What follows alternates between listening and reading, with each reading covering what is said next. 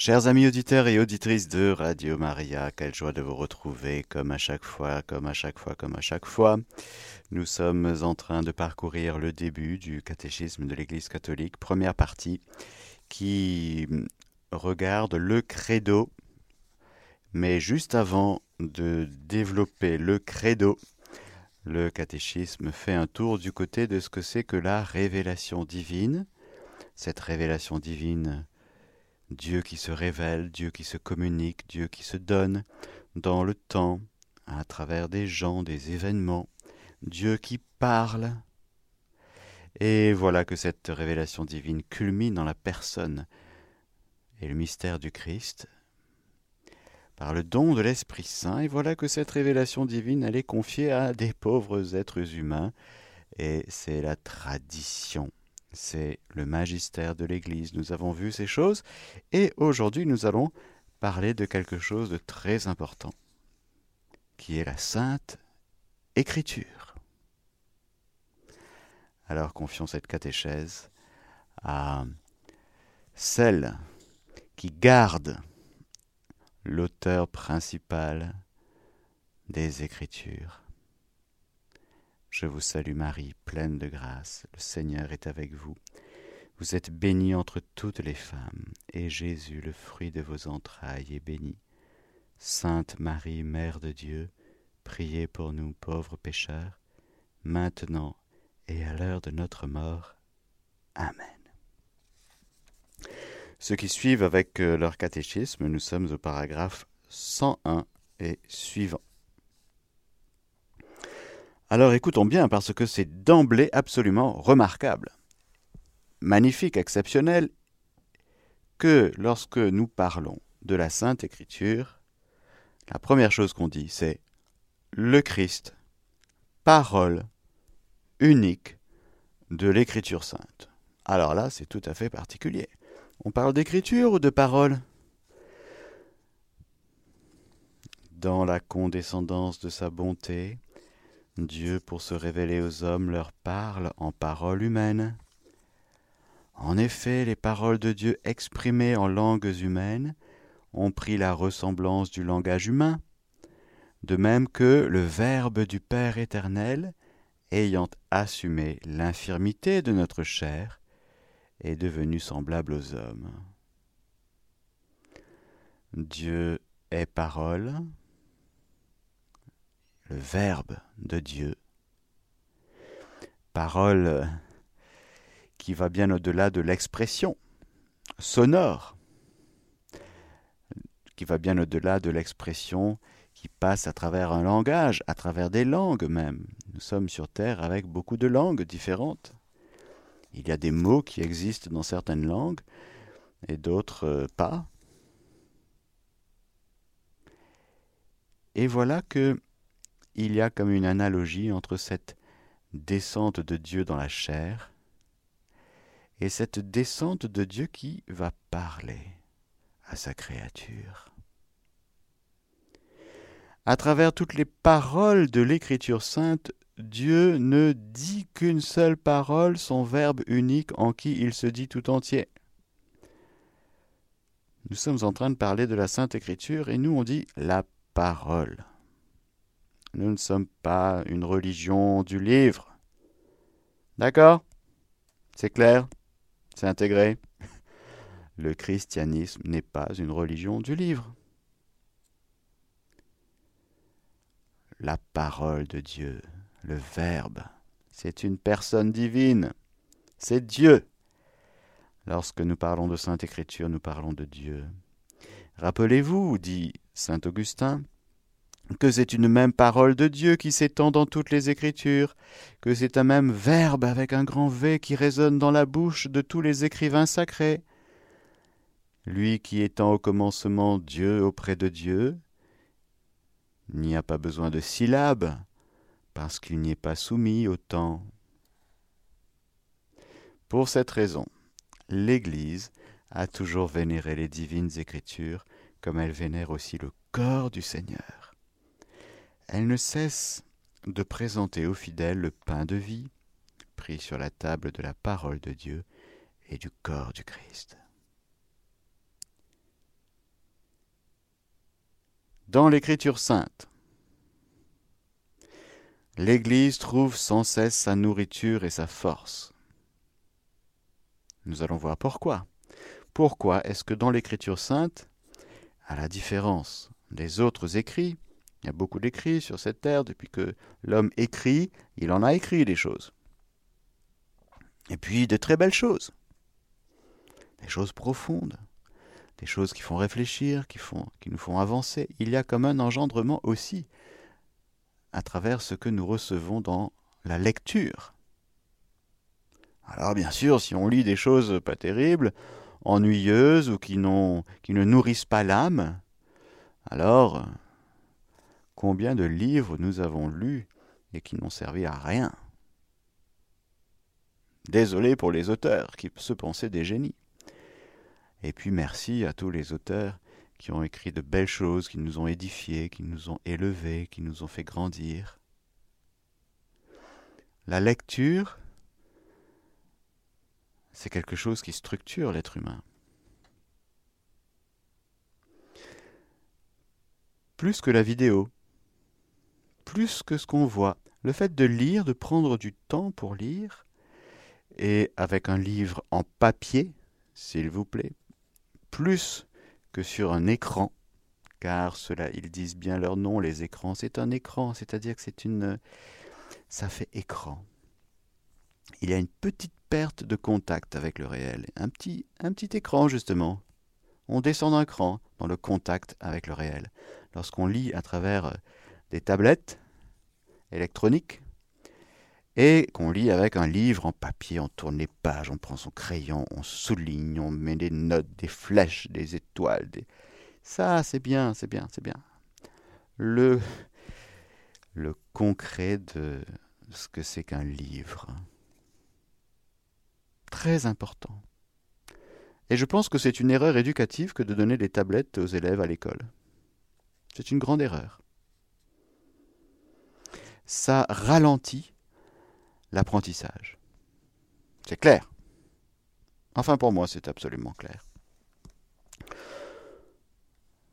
Je parle, je faisais une petite parenthèse, de la lecture, la lecture de ce qui est écrit. Et lorsque nous parlons de la Sainte Écriture, la Sainte Écriture a, une position, une posture, quand je cherche le mot, bref, la Sainte Écriture un autre statut, voilà, un autre statut que tous les plus beaux livres qu'on a pu lire.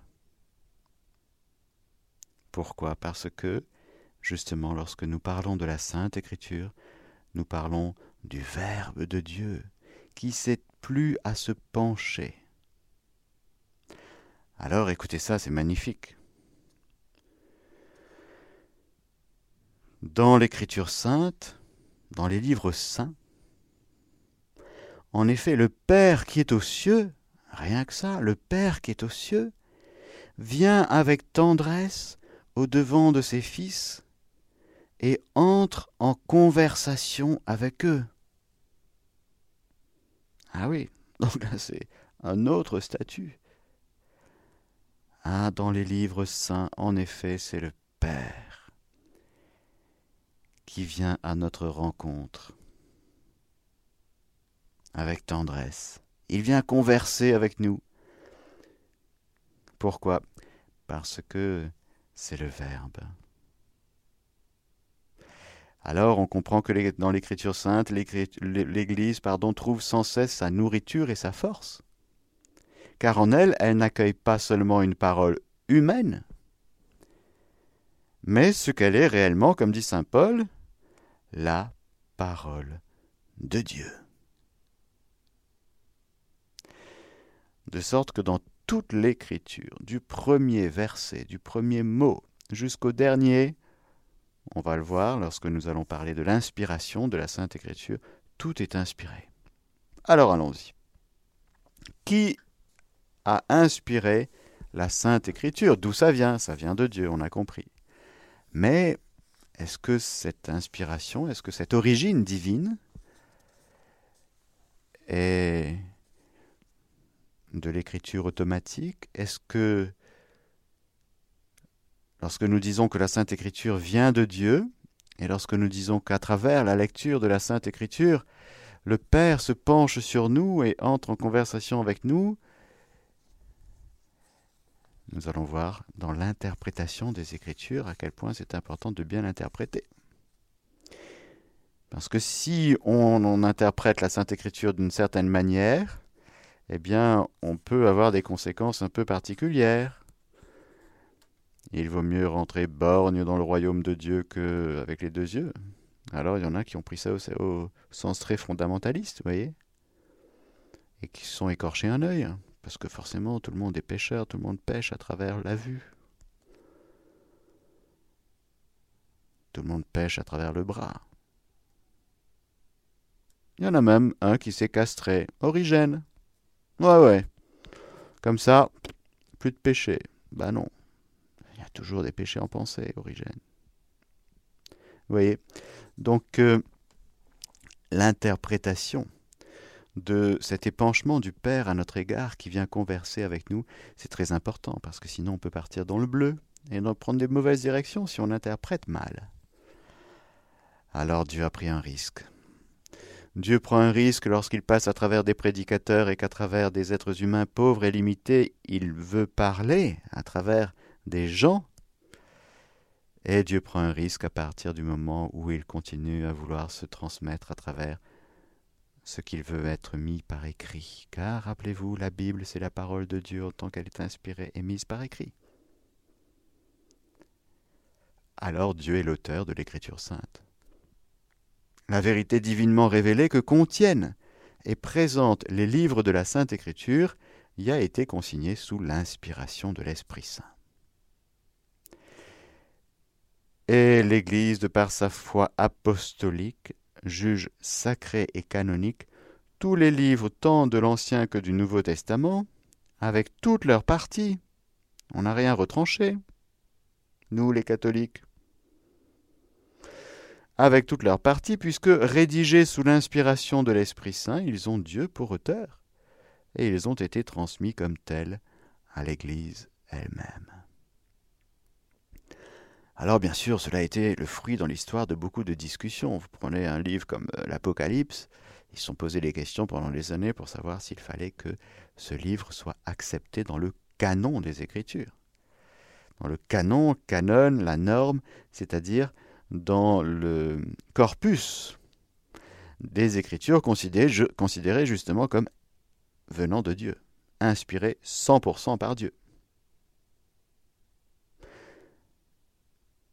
Alors, Dieu a inspiré les auteurs humains des livres sacrés.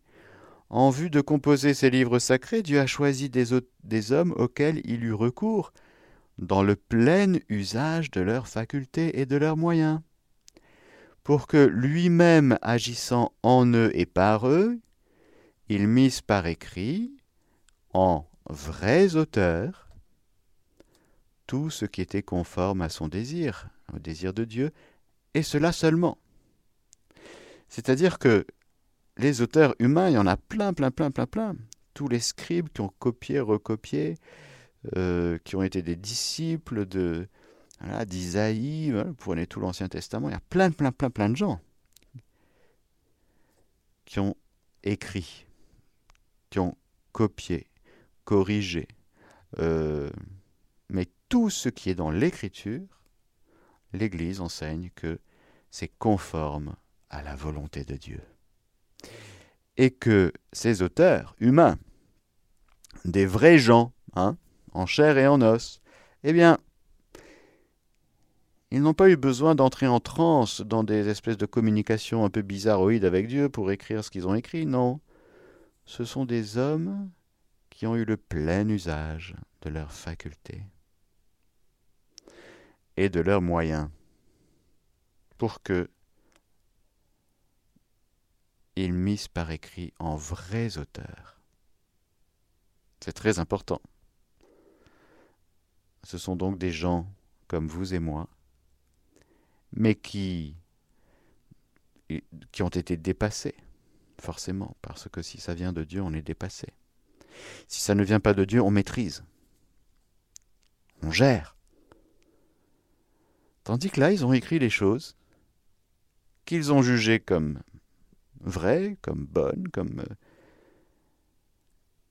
comme importantes. Donc ils ont une vraie intention, ces auteurs humains, chacune différente. Ils ont une vraie intention, une vraie capacité, de vrais moyens, des facultés, et ils ont fait ce qu'il faut pour dire ce qu'ils pensaient être bien à transmettre. Lorsque nous parlerons de la, causes, de la cause première et des causes secondes, c'est très important à intégrer, chers amis auditeurs, que justement, Dieu passe à travers nous, mais nous ne sommes pas des marionnettes. Nous ne sommes pas téléguidés. Nous avons notre liberté et nous faisons des choix libres. Ce n'est donc pas sous la contrainte que les gens ont, les vrais auteurs humains ont écrit les livres, les passages de la Bible. Alors voilà que les livres inspirés enseignent la vérité. Dès lors, puisque toutes les assertions des auteurs inspirés ou hagiographes doivent être tenues pour assertions de l'Esprit Saint, il faut déclarer que les livres de l'Écriture enseignent fermement, fidèlement et sans erreur la vérité que Dieu a voulu voir consignée pour notre salut dans les lettres sacrées. Alors certains vont dire oui, mais là il y a une petite erreur historique parce que c'était pas exactement telle année, c'était pas euh, exactement comme ça et la lune ce jour-là elle n'était pas pleine à 100% mais à moitié. Là il y a un petit un petit questionnement historique, un petit questionnement bon. Il peut y avoir, certes, des choses bizarres humainement, mais lorsque l'Église enseigne que comme l'Esprit Saint est l'auteur principal de l'écriture, que l'Esprit Saint, même s'il y a des, petites choses bizarres, qui semblent inexactes d'un point de vue historique, par exemple, eh bien, c'est sans erreur la vérité que Dieu a voulu voir consignée pour notre salut dans les lettres sacrées. Autrement dit, la vérité que Dieu veut que nous retenions dont nous vivions en étant en contact avec la Bible, ce n'est pas de savoir si c'était en 682 ou 681 avant Jésus-Christ, si c'était vraiment ce roi-là ou le fils du roi, mais au fait c'était un cousin, mais c'est pas ça. L'intention de l'auteur principal, c'est de nous faire entrer dans la vérité de Dieu, du salut pour notre salut dans les lettres sacrées. Autrement dit, toute l'écriture a comme finalité notre salut. C'est Saint Jean lui-même qui le dit à la fin de son évangile, par exemple, lorsqu'il dit Mais Jésus, il a encore fait plein de choses, il en a dit encore plein des choses, mais tout ceci a été consigné par écrit pour que vous croyiez que Jésus est le Fils de Dieu et qu'en croyant, vous ayez la vie en son nom. C'est pour ça qu'on a écrit. Ah. Alors, voilà. Je répète donc cette phrase très importante. Les livres inspirés enseignent la vérité. Alors, si on trouve que à un moment donné, il y a 2,5 euh, plus 2,5 égale 6 euh, dans la Bible, bon, ça n'existe pas, mais il peut y avoir des petites choses comme ça de temps en temps. Bon, Lorsque nous disons que les livres inspirés enseignent la vérité, lorsque nous parlons de la vérité, c'est la vérité divine.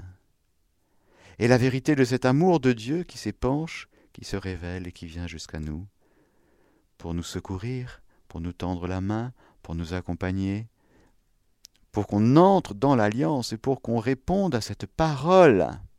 Ah voilà, voilà. La distinction entre Sainte Écriture et parole, on la retrouve là nous adhérons non pas au verset, nous adhérons à Dieu. Nous n'adhérons pas au verset, nous ne posons pas un acte de foi en disant je crois au verset 24 du chapitre 10, même si évidemment c'est une parole de Dieu qui nous nourrit, à laquelle nous croyons. Et voilà. C'est là toute la distinction très importante entre la parole et l'écriture. Vous prenez par exemple les évangiles de la résurrection. Alors c'est qui? Ce sont des hommes, ce sont des anges, ils étaient deux, et puis c'était le matin, et puis c'était à quelle heure? Il y a des différences, il y a des nuances. Et les gardes, ils sont où? Un coup, il y a des gardes, un coup, ils sont plus là, un coup. Forcément, chaque auteur humain a son prisme. Ah, les gens disent Ouais, mais c'est pas vrai alors, parce qu'il dit pas exactement la même chose que l'autre. Non, non, c'est pas ça. La vérité dont nous parlons, ce n'est pas la vérité enfermée dans le détail de l'auteur humain. C'est la vérité révélée par l'auteur principal de l'écriture qu'est l'Esprit Saint, qui passe à travers le vrai auteur humain. Et les vrais auteurs humains ont mis tout ce qui est conforme au désir de Dieu et cela seulement.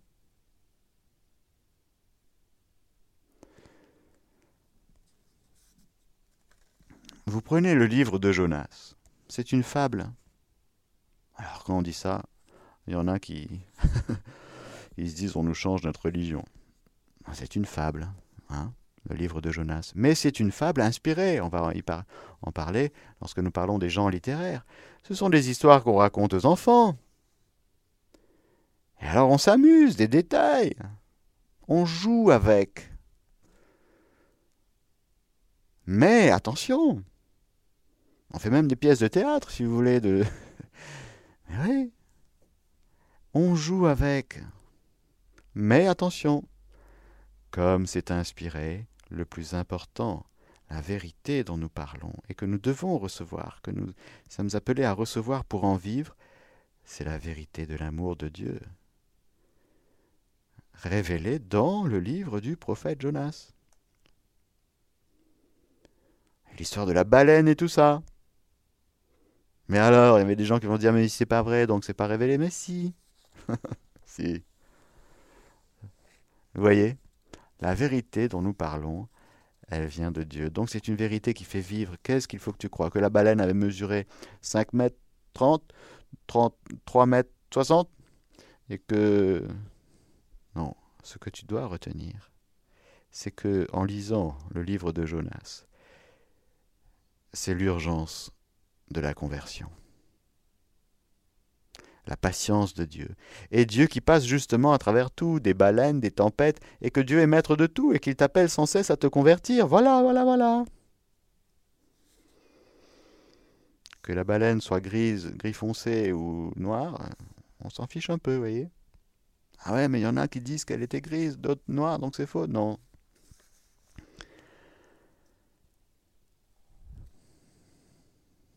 Voilà, très important. Inspiration, et vérité de la Sainte Écriture. Tout est vrai. Dieu ne nous trompe jamais. Et Dieu passe à travers des êtres humains limités. C'est magnifique. C'est une condescendance. C'est une, euh, prise de risque, on dirait. Dieu prend des risques avec nous, oui. Surtout quand il veut transmettre sa révélation divine à travers des êtres humains à travers des catéchistes. bah, c'est risqué, hein Ben oui, parce que voilà, on est comme on est. Mais le plus important, est-ce que Dieu passe? C'est ça. Et est-ce que Dieu passe en vérité?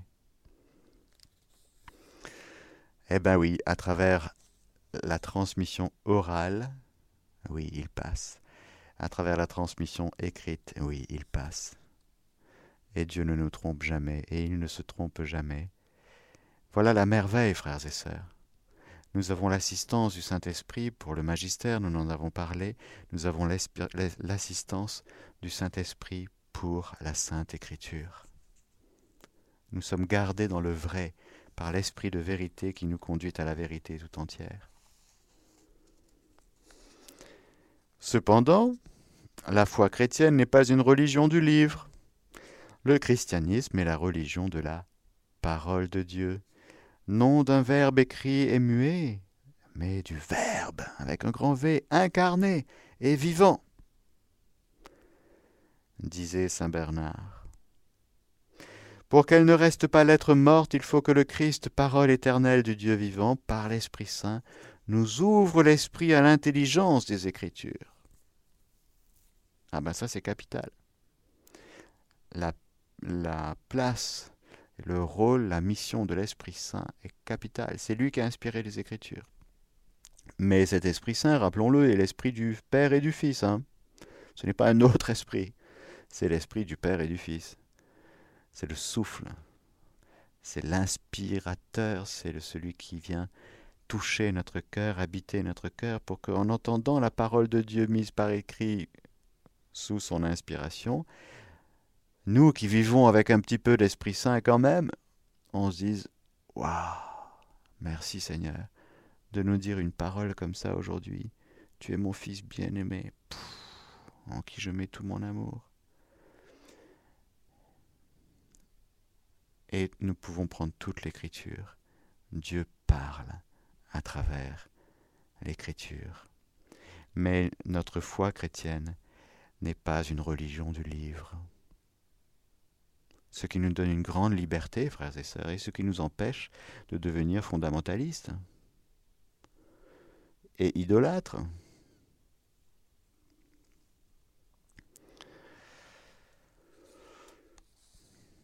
L'Esprit Saint interprète de l'écriture. Là, nous allons parler de l'interprétation est très important. Après avoir parlé de l'inspiration et de la vérité de la Sainte Écriture, nous allons maintenant parler de l'interprétation. Alors on s'est tout de suite bagarré, je vous le dis, hein, dès le début, hein, sur l'interprétation, forcément. Dans l'Église. Et puis, euh, bien sûr, euh, au moment un peu des bagarres euh, avec Luther et l'arrivée du protestantisme, et puis, bien sûr, les querelles théologiques. Et on s'est, on s'est frappé à coups de Bible. Hein. On, ça, on sait faire depuis 2000 ans, on se tape à coups de Bible. C'est un sujet très important. L'interprétation de l'écriture. Dans l'écriture sainte, je suis au paragraphe 109. Dieu parle à l'homme à la manière des hommes. Afin de bien interpréter l'écriture, il faut donc être attentif à ce que les auteurs humains ont vraiment entendu affirmer et à ce que Dieu a bien voulu nous manifester par leurs paroles. Il faut tenir compte pour découvrir l'intention des auteurs sacrés. C'est ce que je vous disais par exemple pour les évangiles de la résurrection, pour euh, le livre de Jonas par exemple, ou euh, les deux récits de la création dans le livre de la Genèse. Alors, il y en a un qui dit ça, l'autre qui dit, mais c'était combien? Un, deux, et puis c'était quoi? Et puis, euh, avec les fleuves, et puis il fallait cultiver. Alors, il faut cultiver le sol, dans l'autre non. Comment ça se passe? La femme vient de l'homme Ou ils sont déjà là tous les deux? Bon. Nous allons parler des genres littéraires.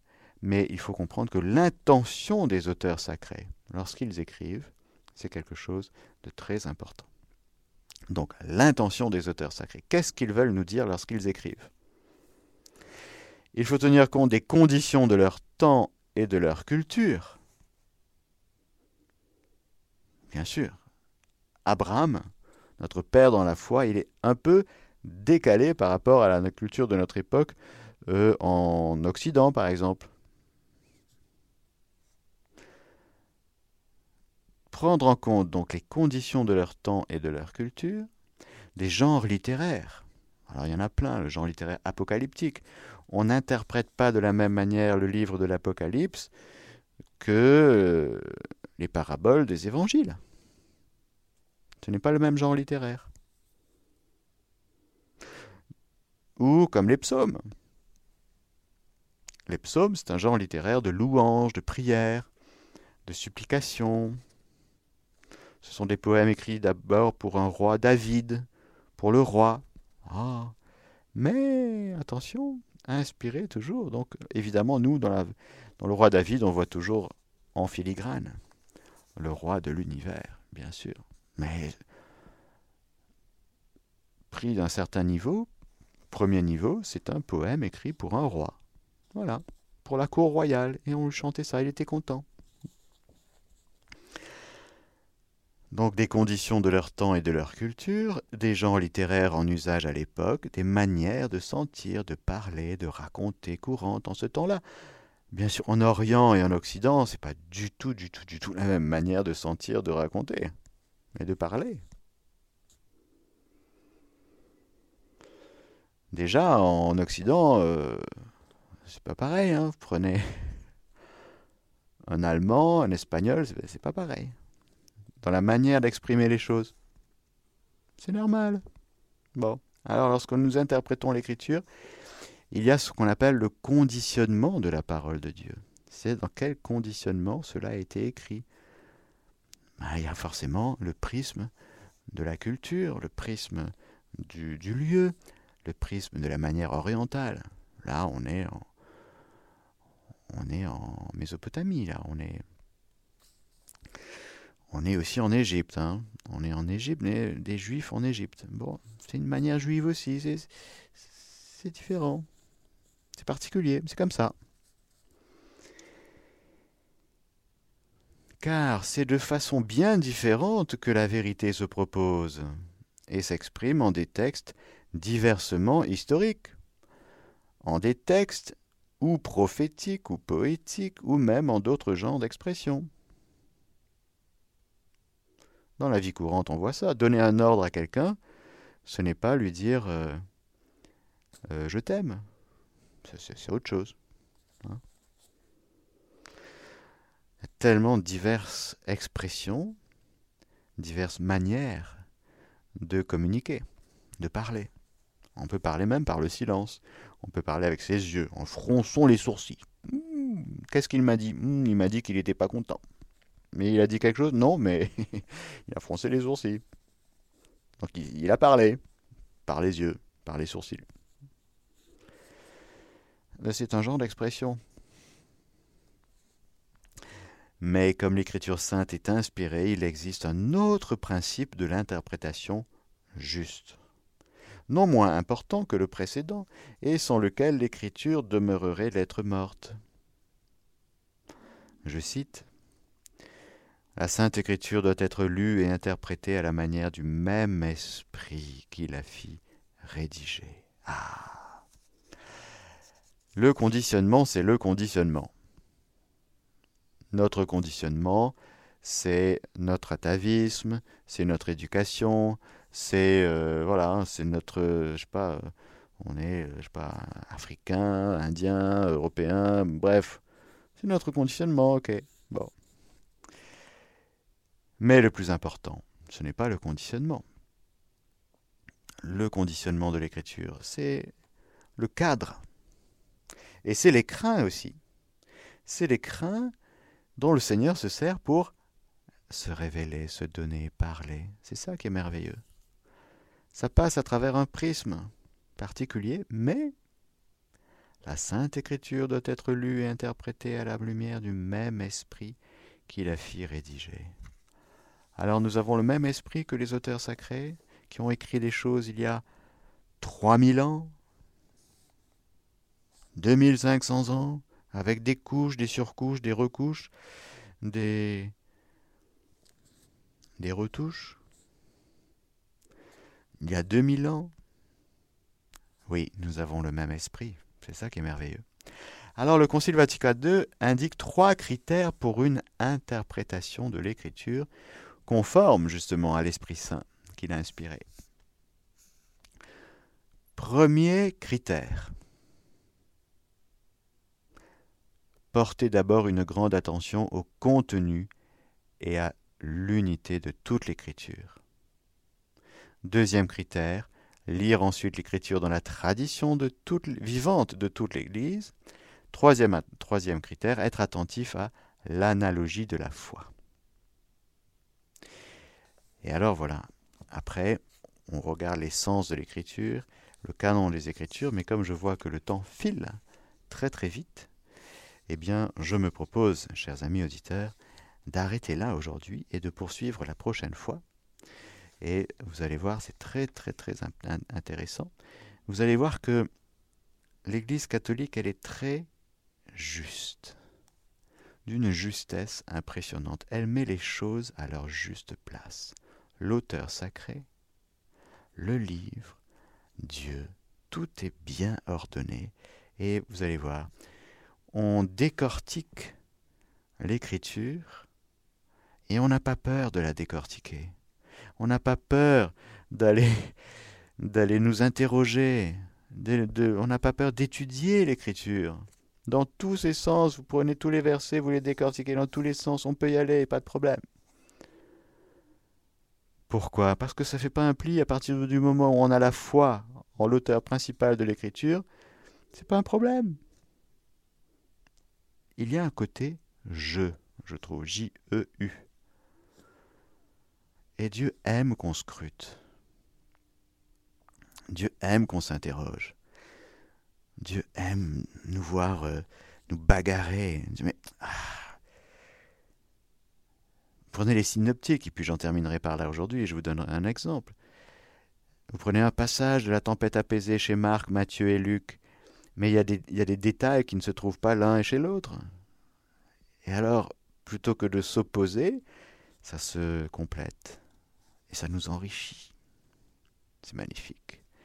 N'ayons pas peur de tourner les pages, d'aller voir les parallèles dans nos Bibles, n'ayons pas peur de, de, scruter, de, parce que on est chez nous dans la Bible, c'est pour nous la Bible, on est chez nous, Dieu nous a donné la Bible. Alors allons-y, que, que ces Bibles ne restent pas sur nos étagères, frères et sœurs. Hmm. Amen. Alléluia. Que le Seigneur Tout-Puissant et Miséricordieux vous bénisse, le Père, le Fils et le Saint-Esprit. Amen. Chers auditeurs de Radio Maria, c'était la catéchèse du Père Mathieu que vous pouvez réécouter en podcast sur notre site internet www.radiomaria.fr.